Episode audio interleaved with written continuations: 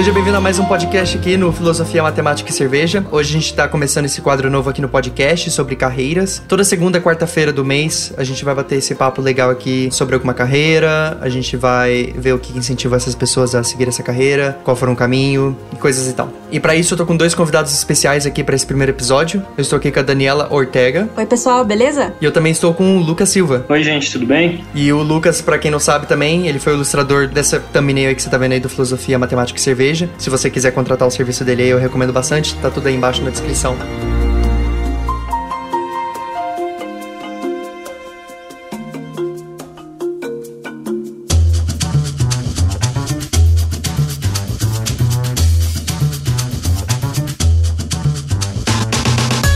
Ok, os recadinhos de hoje estão basicamente como de sempre. Uh, não esquece de compartilhar o podcast, uh, não somente o podcast, mas a mídia podcast para cinco amigos. Me manda lá no Instagram a comprovação que você fez tudo isso e aí a gente pode falar seu nome aqui, as coisas assim. Outro recado, seja bem-vindo a 2020. Você está prestes a ouvir um dos novos quadros aqui de 2020, que é o quadro Carreiras. Ele vai acontecer uma vez por mês. Ele vai acontecer normalmente na segunda semana do mês. Aqui tá acontecendo na primeira semana, mas vai ser normalmente na segunda semana. Então, o próximo episódio de Carreiras vai ser em fevereiro, na segunda semana de fevereiro, ok? Segunda quarta-feira. Então é isso. Curta aqui o, esse podcast maravilhoso que eu gravei aqui com os dois arqueólogos, que foi super divertido. Um bom podcast.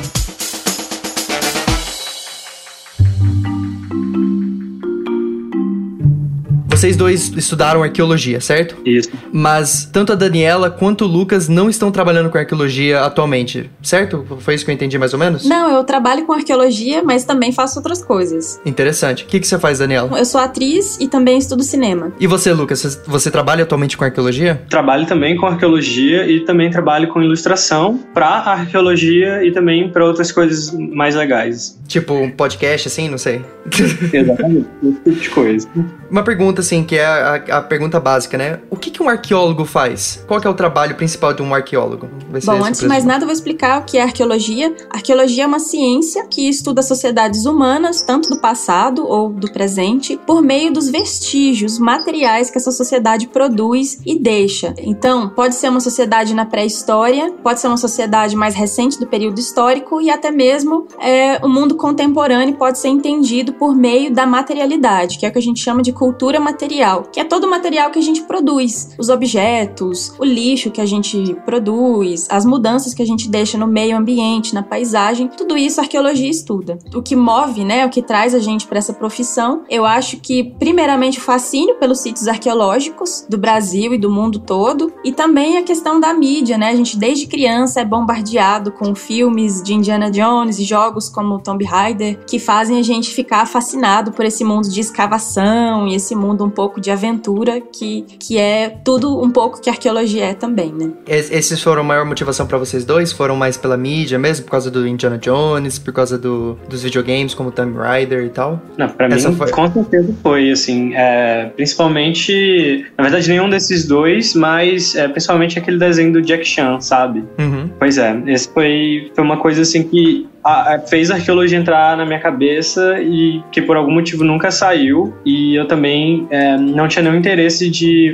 fazer um trabalho que eu fosse ter que ficar num escritório, esse tipo de coisa. Preferia muito mais trabalhar com arqueologia e tal, ir pro meio do mato, essas coisas assim. Entendi. E eu acredito que vocês dois trabalham com arqueologia. Eu gostaria de saber o que vocês fazem atualmente. Qual é o trabalho que vocês fazem atualmente? Bom, no meu caso, eu acabei de terminar o mestrado e vou começar, pretendo começar o doutorado ano que vem, mas nesse meio tempo eu já peguei alguns alguns projetos já de análise de material arqueológico. É, o Lucas pode até explicar melhor essa parte é, de trabalhos com licenciamento ambiental também, que é uma boa saída para arqueologia. Então, tô pegando esses trabalhos aí. E você, Lucas, o que, que você trabalha atualmente na, na área da arqueologia? Eu trabalho basicamente com duas coisas. É, como eu falei no início, eu trabalho com uma parte de ilustração de arqueologia, que é, que é uma parte essencial para o trabalho, porque, como a Dani falou, a gente trabalha com cultura material. E existem duas maneiras, basicamente, da gente, é, não, não, não sei se essa é a melhor palavra, mas expressar essa cultura, que é, no caso de passar essa cultura para frente, analisar essa cultura, que seria uma maneira descritiva e através do desenho, principalmente. E aí, por exemplo, várias, vários tipos de peça, sejam de pedras, que a gente chama de lítico, ou de material cerâmico, material de vidro, é, a gente faz desenhos dessas peças para que é, a gente possa entender melhor do que uma foto. Entendi. E, e assim, eu trabalho com isso, é, faço também desenhos é, das escavações, quando elas são feitas e tal. E, para além disso, a gente também trabalha com, é o que a Dani falou, a questão do licenciamento ambiental de forma mais direta, porque é, existe dentro do licenciamento ambiental o que a gente chama dos projetos de arqueologia, que podem ter, ter diversas naturezas esses projetos. Uma, uma pergunta, o que é licenciamento natural? É, é licenciamento ambiental. Licenciamento ambiental, ele é como se fosse uma ferramenta do governo para que ele possa minimizar da, da melhor maneira possível qualquer impacto ao meio ambiente causado por algum empreendimento, seja uma ferrovia, uma rodovia, a construção é, de um condomínio, esse tipo de coisa. Então, aonde vai uma grande construção que possa impactar o ambiente, é necessário o licenciamento ambiental. E qual é o trabalho de um arqueólogo dentro desse licenciamento ambiental? Pois é, é uma das coisas que eu tenho trabalhado bastante também, que é o seguinte, por exemplo, o último trabalho que eu fiz é o trabalho de uma foi uma ferrovia que ligava é, um certo um certo município de Goiás até um município do Mato Grosso para levar minério. E seria construída uma ferrovia é, nesse lugar. Se não me engano, eram 168 quilômetros algo do tipo. E nesses 168 quilômetros, onde a ferrovia seria instalada, a gente, a gente percorre essa área buscando vestígios arqueológicos, é, olhando muito atentamente para o chão, esse tipo de coisa, para identificar sítios arqueológicos, para que, que esses sítios possam, é, de alguma forma, ser o menos impactados possíveis por esse empreendimento. Uhum. Entendi, perfeito. Uh, e esse é o seu trabalho que você está fazendo atualmente? Isso. São trabalhos nesse, nesse tipo que eu tenho feito atualmente. E o trabalho da arqueologia dentro do licenciamento ambiental, é, nessa parte mais direta, ela pode se dividir é, em três partes, basicamente. Que é a parte do que a gente chama de caminhamento, prospecção, que é basicamente andar pelas áreas que vão ser impactadas e procurar sítios arqueológicos. É, caso esses sítios arqueológicos sejam encontrados, a gente vai para o segundo,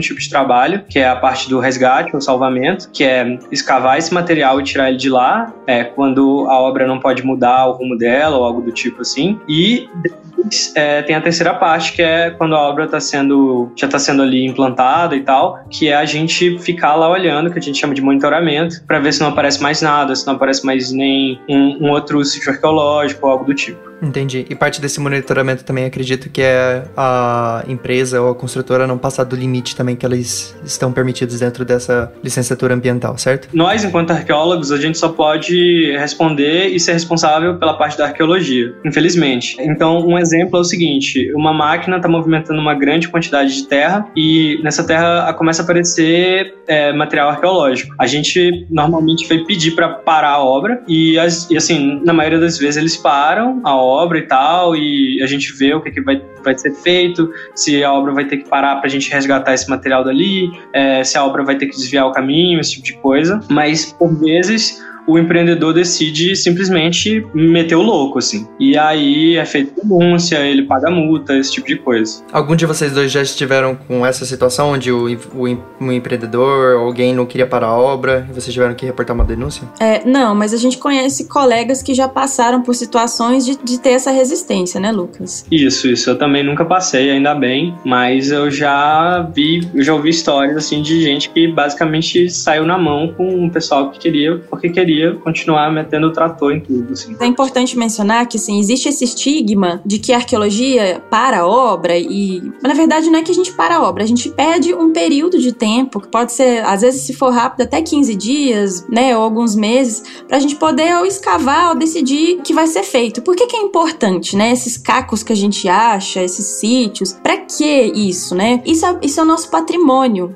né? Então é importante a gente reconhecer, identificar e preservar esse patrimônio são, aqui no Brasil, no caso, né, para sítios pré-históricos, são aldeias indígenas, ancestrais dos indígenas atuais. Então, é importante a gente ter esse respeito por, esse, por essa ancestralidade. Esse pessoal tá aqui há milênios, né, desde 11 mil anos, talvez até mais. Esse território é deles. Então, esses sítios, eles são importantes para a gente estar tá reafirmando essa identidade indígena, é, de certa forma, contribuindo com toda essa história do nosso país, dos nossos ancestrais que é a história dos povos indígenas, e E também com, com relação a sítios históricos também, né? Que muitas vezes algumas partes da história que, é, são silenciadas, né? A história, às vezes, ela só é contada do ponto de vista dos vencedores, das pessoas que, que escrevem, e a gente não sabe do povo, do povão, vamos dizer assim, como vivia. Então, qualquer sítio histórico, por mais que seja o quintal de uma casa, né? Um centro histórico de uma cidade, ele também é importante. Então, esse patrimônio, ele é de todos nós. Ele, e ele é importante, ele traz uma história,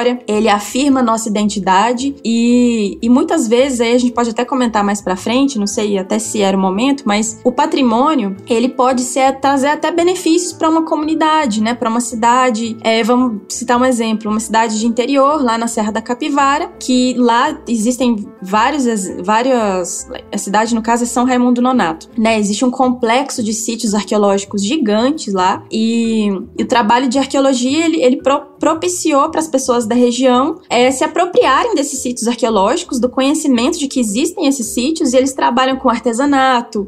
Então eles vendem até em conjunto com a Toque Stock artesanato feito por eles com a temática dos sítios arqueológicos. Então atrai o turismo. Então a arqueologia ela pode trazer muitos benefícios até com retorno econômico para a sociedade, para uma comunidade, né? Então assim, só para falar um pouco da importância desses sítios. Não, perfeito, era a pergunta que eu ia levantar porque às vezes muitas das pessoas elas vêm, uh, por exemplo, no exemplo que o Lucas deu, né? Uh, você está numa construção, eles estão eles estão fazendo uma ferrovia para transportar minérios e aí chega um arqueólogo e fala assim: "Pera, pera, pera, acabei de ver um, um tijolo ali que é importante, né?" E às vezes as pessoas elas interpretam errado, de maneira errônea, como se você estivesse na, aquele que era chato, né? Aquela é muito acredito que vocês tenham bastante nesse estigma de ser aquela pessoa chata que tá ali só para atrapalhar, mas na verdade é muito mais profundo do que todo mundo conhece, né? É, na verdade não é que. O impacto. Isso, na verdade não é que, que seja uma culpa das pessoas, o, o desconhecimento. Na verdade, somos nós, profissionais, arqueólogos, que temos o dever de passar esse conhecimento adiante, né? E, inclusive, existe o que a gente chama de educação patrimonial, que vem junto com esses trabalhos que o Lucas está falando, e o Lucas, inclusive, ele trabalha muito com isso, que é a, a obrigação do arqueólogo que está no local fazendo o trabalho de passar para a comunidade,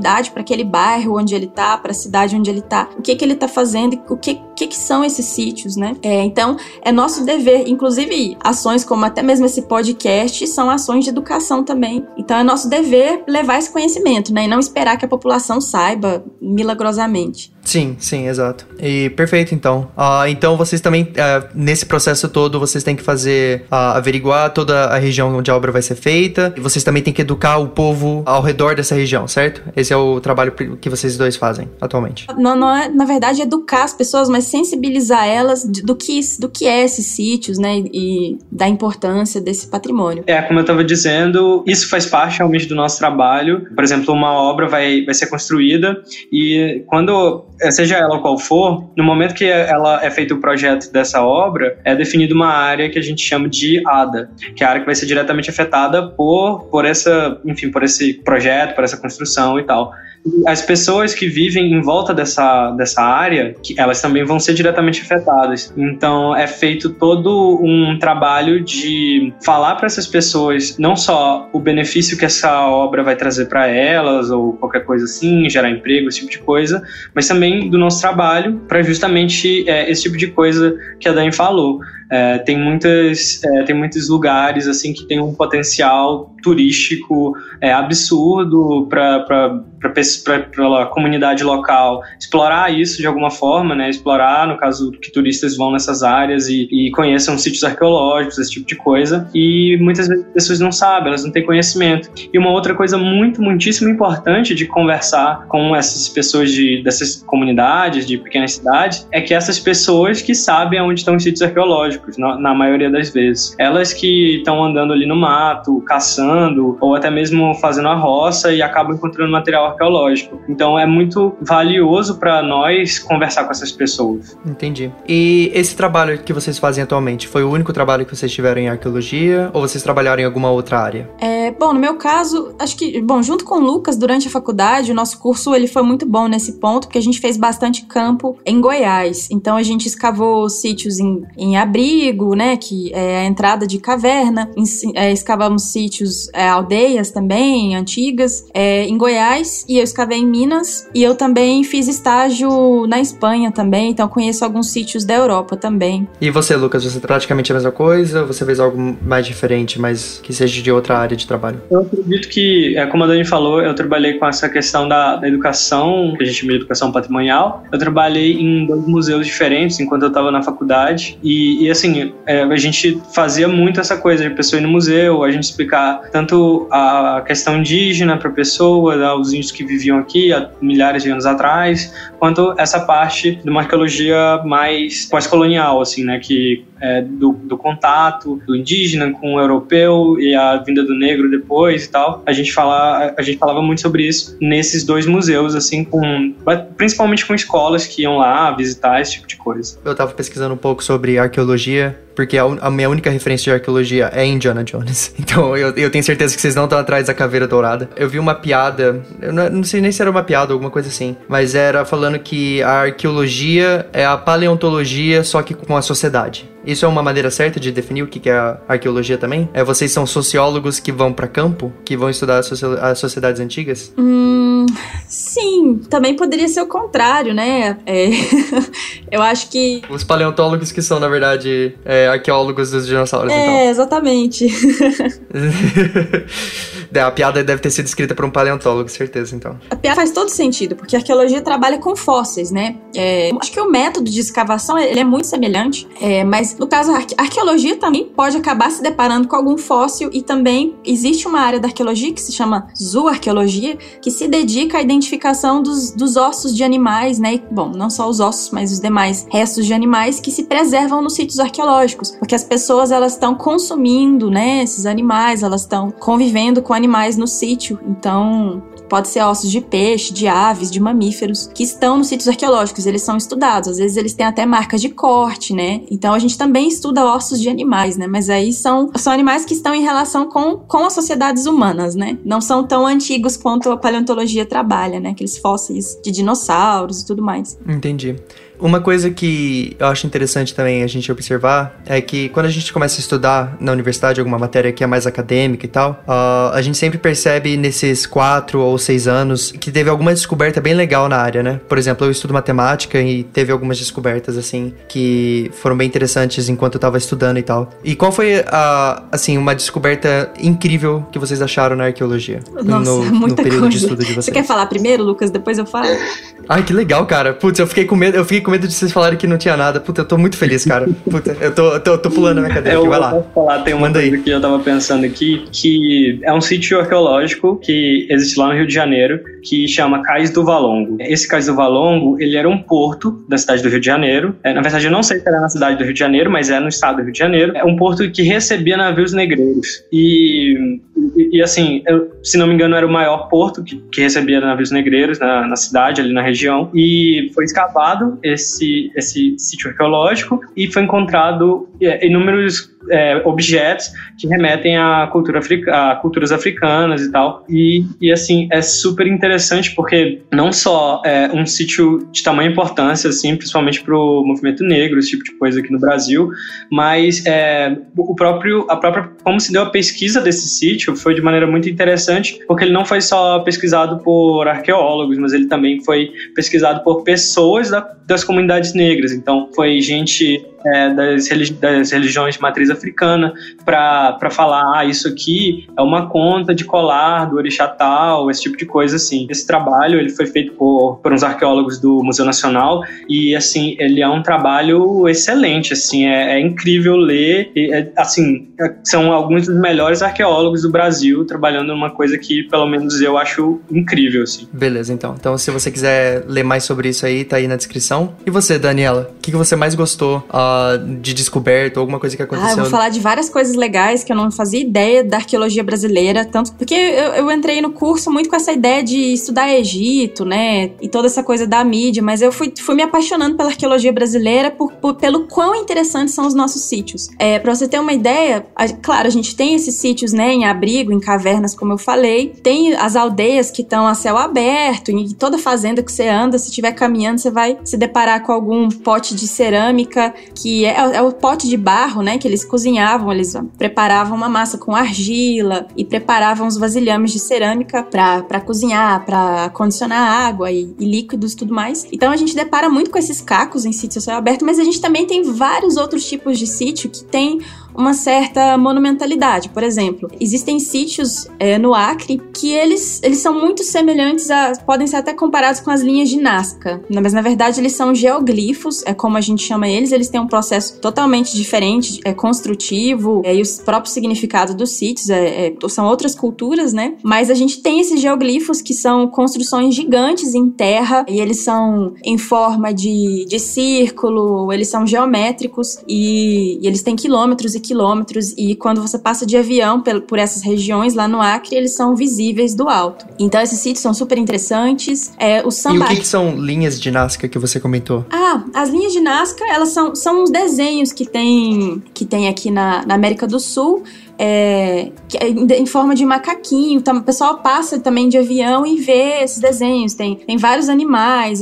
Você consegue ver de avião mesmo, porque eles são, são linhas Ai. gigantes. Elas são é em relevo, né? Que estão assim em áreas desmatadas, né, em área de deserto. E aí você passa de avião, você vê esses desenhos do alto. É, é como bom, se tivessem extraterrestres passando por ali e eles fizeram aqueles desenhos no chão. Exatamente. E aí no, e, e, no Brasil também a gente tem essas estruturas. E outro tipo de sítio também muito legal que eu queria falar são os sambaquis, que são concheiros, são pequenas montanhas que tem na praia. Você chega na praia é, no sul, em Florianópolis. Bom, tem na costa do Brasil todo esse tipo de sítio. Você chega na praia e tem uma montanhazinha do lado.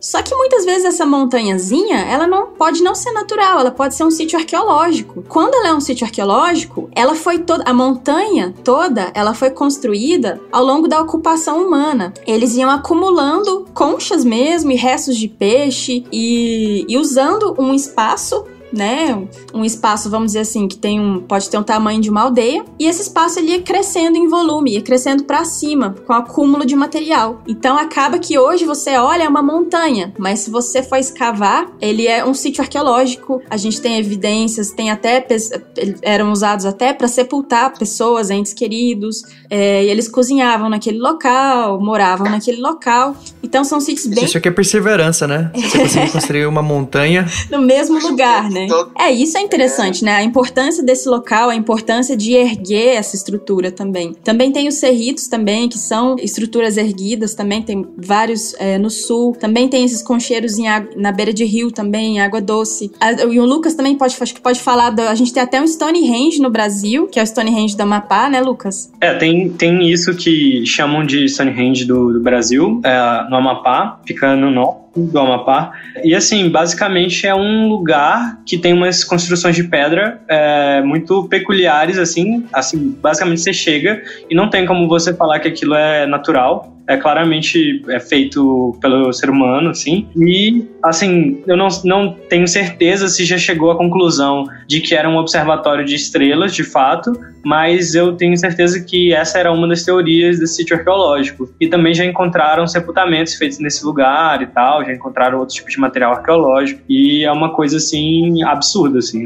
E uma, uma pergunta que eu queria levantar aqui depois desses depoimentos que vocês deram. A Daniela também comentou sobre você estar tá numa fazenda e você se deparar com uma tigela de barro, uma talvez uma panela, alguma coisa assim. É assim que vocês acham um sítio arqueológico? É uma, é uma sorte? É do nada? É, vocês têm que à busca disso? Como é que funciona a procura por um sítio arqueológico? O sítio arqueológico vem até vocês ou vocês que vão até o sítio arqueológico? Não fisicamente, claro. Porque eu sei que o sítio arqueológico não vai levantar, andar até a faculdade. Não, mas eu é, tô falando da descoberta é, deles. Então, são as duas coisas, né? Um pouco o que o Lucas comentou da, dos moradores da região já conhecerem, já falarem, olha, aqui tem coisa de, de índio, aqui tem tá, aqui tem isso. E também existem esses trabalhos de busca, né? De prospecção, que no caso, dentro de, dessas obras, né? Do licenciamento, é onde você sai para identificar mesmo. E, e é interessante falar também que a gente encontra os sítios por esses artefatos, né? Essas coisas que são é, muito visíveis, mas também existe a questão da modificação na paisagem, que também é uma área muito legal da arqueologia. Por exemplo, na Amazônia, é, existem milhares, vários sítios arqueológicos em todo lugar e existe a Terra Preta de Índio, que é chamada, que é um, um, um, um sedimento, que é uma terra que ela, ela foi manejada, ela foi. Sabe a compostagem que o pessoal faz? Você vai colocando, né? Você vai colocando o resto e aquela terra vai ficando fértil, vai ficando boa para agricultura. Não se sabe se toda a terra preta, se ela, é, se ela era feita intencionalmente, mas a gente sabe que ela é um, um resultado é, da, do, da, da atividade humana em algum local. Então, na Amazônia, pessoal, você anda e aí, bom, é, aparece terra preta. Onde tem essa terra preta, você pode saber que vai ter sítio arqueológico. Vai ter um sítio ali naquele lugar, porque aquela terra não é natural. Ela foi feita feita pelas, pelas pessoas. E tem essa terra preta em muitos lugares. As pessoas hoje elas usam para agricultura, porque é uma terra muito fértil. Então existem vários indicadores na paisagem, né? Às vezes, a, a, pé de manga, por exemplo, né? Uma mangueira pode ser indicador de um sítio histórico, de um quintal, de, de uma fazenda, ou algo assim. Então não necessariamente artefatos, né? Também tem marcas na paisagem, tem... Uma coisa interessante também que eu queria mencionar, já falando de Amazônia, mas fugindo um pouco da pergunta, existem estudos que falam também da questão do manejo indígena pré-colonial, né, atual e, e pré-colonial das da floresta, né, das florestas, dos ecossistemas. Então tem pesquisadores que falam que que a Amazônia, a floresta, que ela é uma floresta recente, por mais incrível que pareça, é uma floresta que foi toda manejada. Então, a forma como a gente encontra hoje muitos frutos, né, muitos alimentos, o pequi, por exemplo, ele não, não é totalmente natural. Ele foi vem sido manejado por milênios pelos grupos indígenas, pelos povos indígenas. Então, a floresta toda ela tem uma configuração que também é humana, porque as pessoas estão manejando, elas estão plantando, elas estão cultivando, domesticando espécies. E isso também é uma. uma... Então, a floresta amazônica em si é um trabalho uh, do ser humano. Então, a gente poderia falar. É, não totalidade. Não na totalidade, porque existem os processos naturais, é claro, mas a, a, a, mão, do, a mão do ser humano tá ali, né? E não só a floresta amazônica, o cerrado também, acho que todos os biomas e ecossistemas, eles vêm sendo manejados há 12 mil anos, né? Pelo menos aqui na América do Sul. Então, muito, é, frutas, alimentos, é, a mandioca que a gente come, né? O tomate, o milho, ele foi manejado. Então, é, isso que a gente tem hoje, né? Não é totalmente natural, não é a natureza que dá, simplesmente. São os indígenas que vêm domesticando essas plantas que a gente tem, que a gente come hoje, né? Uma coisa, uma coisa interessante que você falou é que a arqueologia ela não somente estuda uh, os artefatos, como você pontuou, mas sim também o trabalho do ser humano em tal região, certo? Eu acho legal a gente pontuar de novo, porque eu tenho certeza que muita gente ficou chocada agora com isso, né? Porque eu, às vezes, nunca pensou nisso, porque geralmente você pensa arqueologia, você já começa a pensar naquelas tigelinhas, uh, pelo menos é o que você vê no museu e tal. Mas o esse trabalho que vocês fazem sobre a mudança do ambiente causada pelo ser humano. Como é que como é que funciona esse tipo de estudo? Como é que você vai numa região e você fala assim, ok, essa região aqui é, com certeza sofreu ações do ser humano porque essa terra não, essa terra preta aqui não poderia ser uma terra preta se não fosse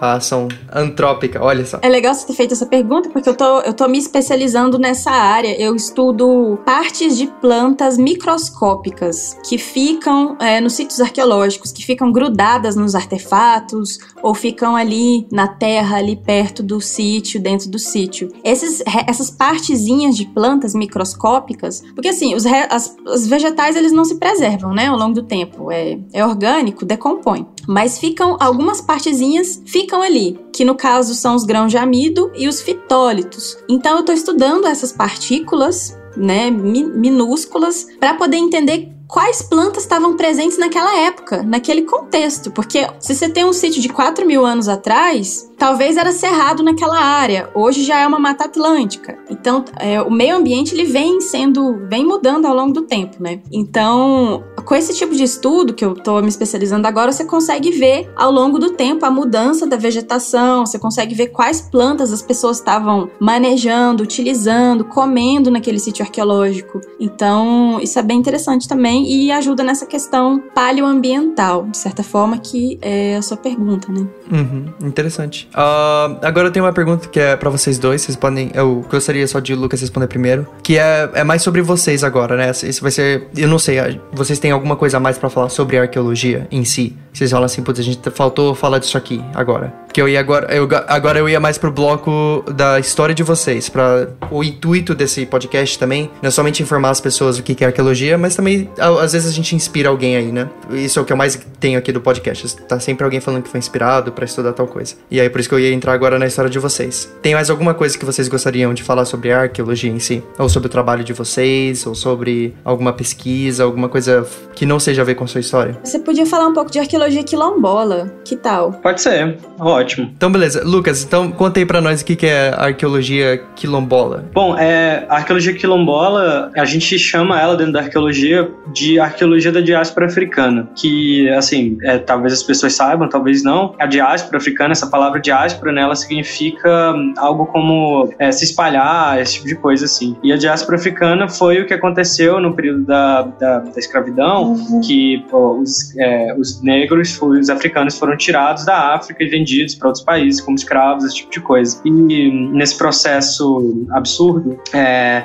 vieram milhares é, ou até milhões, eu não lembro exatamente o número, é, de, de africanos aqui para o Brasil. E, é, como todos nós sabemos, é, isso teve um impacto muito grande na nossa cultura. Só que uma coisa que a gente, que é uma coisa que é conhecimento, digamos assim, conhecimento geral, é que a gente pensa em escravo, a gente até se refere às pessoas assim, ah, é um escravo. No caso, ele não é uma pessoa que está simplesmente escravizada, ele é um escravo, é isso que ele é. Ele é tão objeto quanto o seu garfo. Exatamente. Ele não é uma pessoa que está numa condição, ele é aquilo, ele é um escravo. E, e isso é, já traz à nossa cabeça uma ideia de que essas pessoas não tinham nem um pouco de liberdade, nem um pouco é, de agência sobre a própria vida, esse tipo de coisa assim, que a gente acha que elas só tinham quando elas se revoltavam e matavam os senhores de engenho, a família, e iam, fugiam para quilombos, esse tipo de coisa. Mas na verdade, estudos provam assim que essas pessoas, elas faziam um, miguezão assim para mostrar, para falar para as pessoas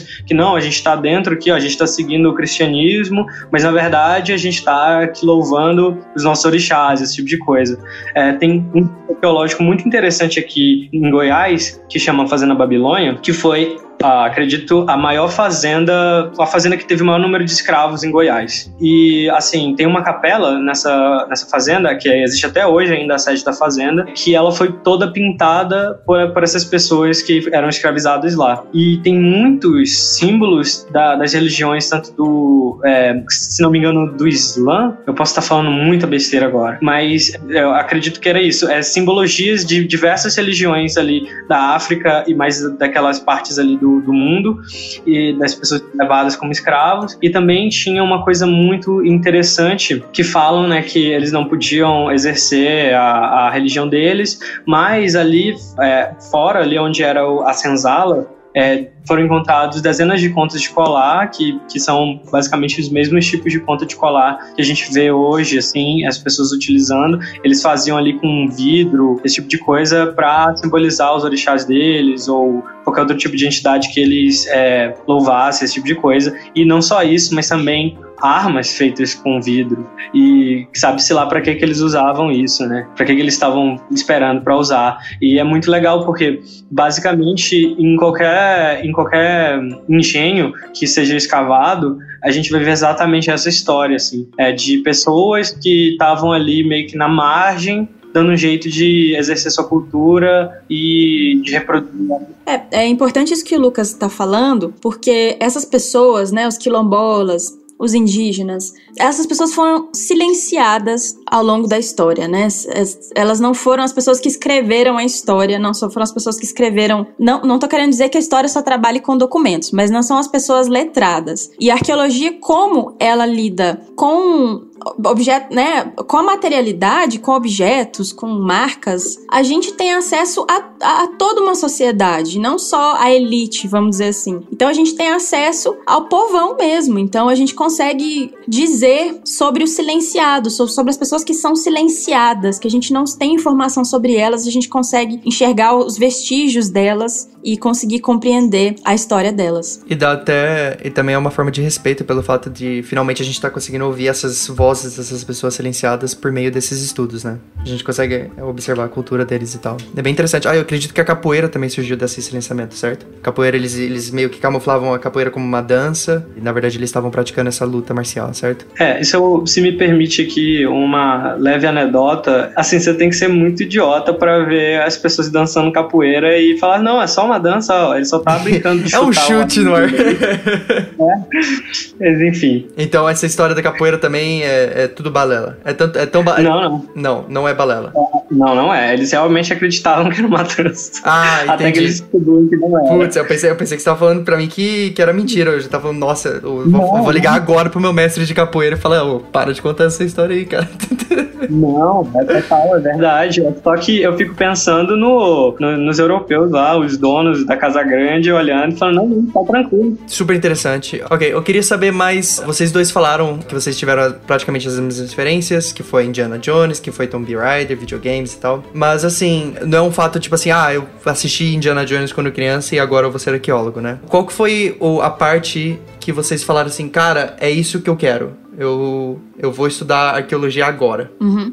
Então, no meu caso, é porque a região de, eu, de onde eu sou, eu sou da cidade de Jataí, em Goiás, que fica, fica bem do lado de Serranópolis. Que Serranópolis, lá tem uma pousada que fica bem num sítio arqueológico. Então, desde criança, eu visitava essa pousada com os meus pais e via esses sítios arqueológicos. Claro, já tendo a noção do que era arqueologia pelo imaginário, né? Mas foi muito isso, de estudar, e, e não tinha nenhum arqueólogo lá na região, né? Não tinha contato com não conhecia nenhum arqueólogo, imagina. Nem sabia que, que isso era algo possível no Brasil. Então, foi muito essa vontade de fazer alguma coisa na minha região, de estudar, de, de ser uma arqueóloga ali daquele lugar, e estudar todo esse patrimônio que estava ali e eu não conhecia ninguém para poder conversar comigo sobre. E você, Lucas, o que que qual que foi o turning point para você? Você falou assim, cara, é isso que eu vou fazer e é isso aí. É, para mim, eu acredito que seja um pouco menos bonito do que foi para Dani, porque eu pensei assim, eu meio que decidi entre várias coisas que eu podia ter feito.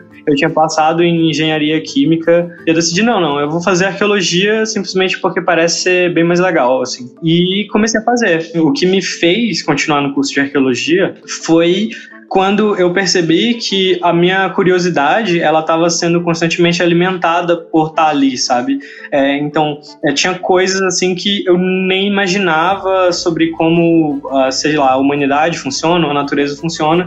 Eu fui descobrindo assim e, e, e cada vez mais eu ia ficando é, impressionado com isso. Tem um amigo meu e da Dani que chama Marcos, ele está fazendo o doutorado dele no Museu Nacional, e ele é uma pessoa genial assim. E ele foi foi uma das pessoas que também me fez é, é, apaixonar por arqueologia. Porque ele é aquele tipo de pessoa que você ouve falando talvez ele devesse estar falando aqui no meu lugar, que você, você senta e você fala assim, não, vou ficar ouvindo esse cara falar aí até ele cansar. E, e ele não cansa. Ele é esse tipo de eu, eu, eu, entendo, eu entendo esse seu amigo, só que não como arqueologia.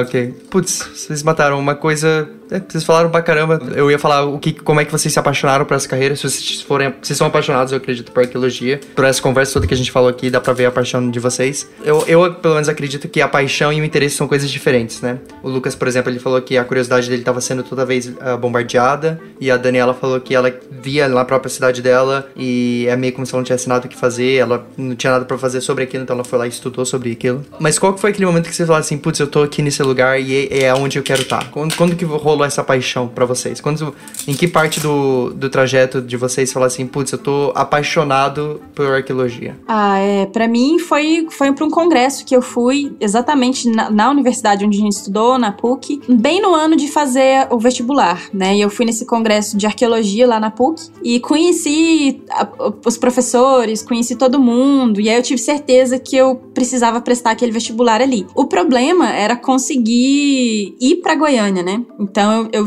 eu comecei a fazer história em Jataí, na minha cidade, fiz três anos de história, e no último ano que eu consegui a bolsa para poder ir para Goiânia. Então eu fiquei três anos tentando bolsa, tentando casa de estudante para conseguir ir fazer a graduação em arqueologia. Eu tive que desistir da história no último ano, assim, então é até, até um pouco trágico, cômico, né? Isso. E, e você, Lucas, quando é que foi esse, esse, esse ponto que você falou assim, putz, é isso que eu quero e é isso que eu, que eu adoro? Cara, eu lembro, uh, foi no final Tchau! Do meu primeiro semestre em arqueologia, eu tive uma disciplina que chamava para História Brasileira 1, que falava sobre é, caçadores-coletores do Brasil e tal. E eu lembro que na primeira aula a professora ela passou uma atividade para a gente falar o que, que a gente achava, o que era arqueologia, o que era sítio arqueológico, o que fazia um arqueólogo. E todo mundo muito inseguro ali, ela falou não vale nada e tal. É, a gente fez a, as atividades, entregou para ela. E eu lembro que na penúltima aula a gente estava apresentando um seminário sobre sítios de Goiás. E, e assim, existe uma coisa muito louca que aconteceu aqui em Goiás,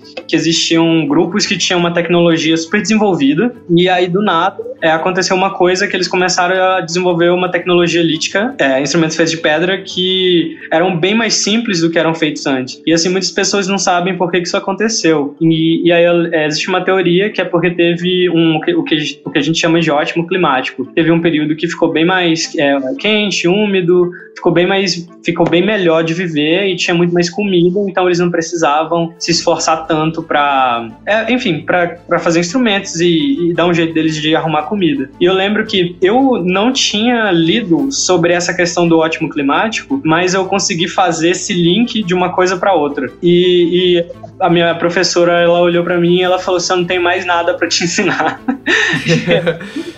e, e, aí eu falei, assim, nesse momento eu me senti a pessoa mais inteligente do mundo, assim, eu falei, então beleza. É, é isso que eu quero, é isso que eu sou bom, né? Sim.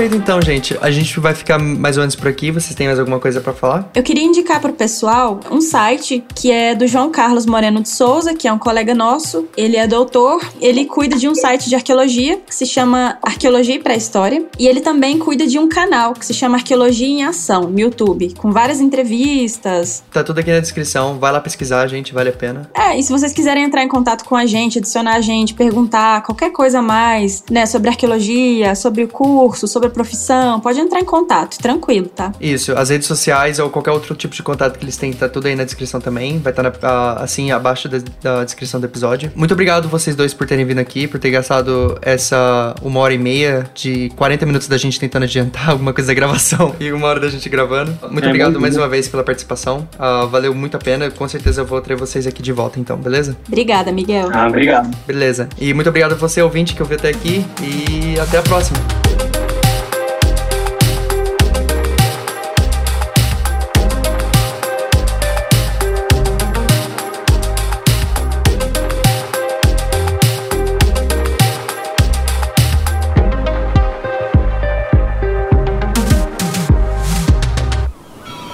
Este podcast foi editado pela Maremoto.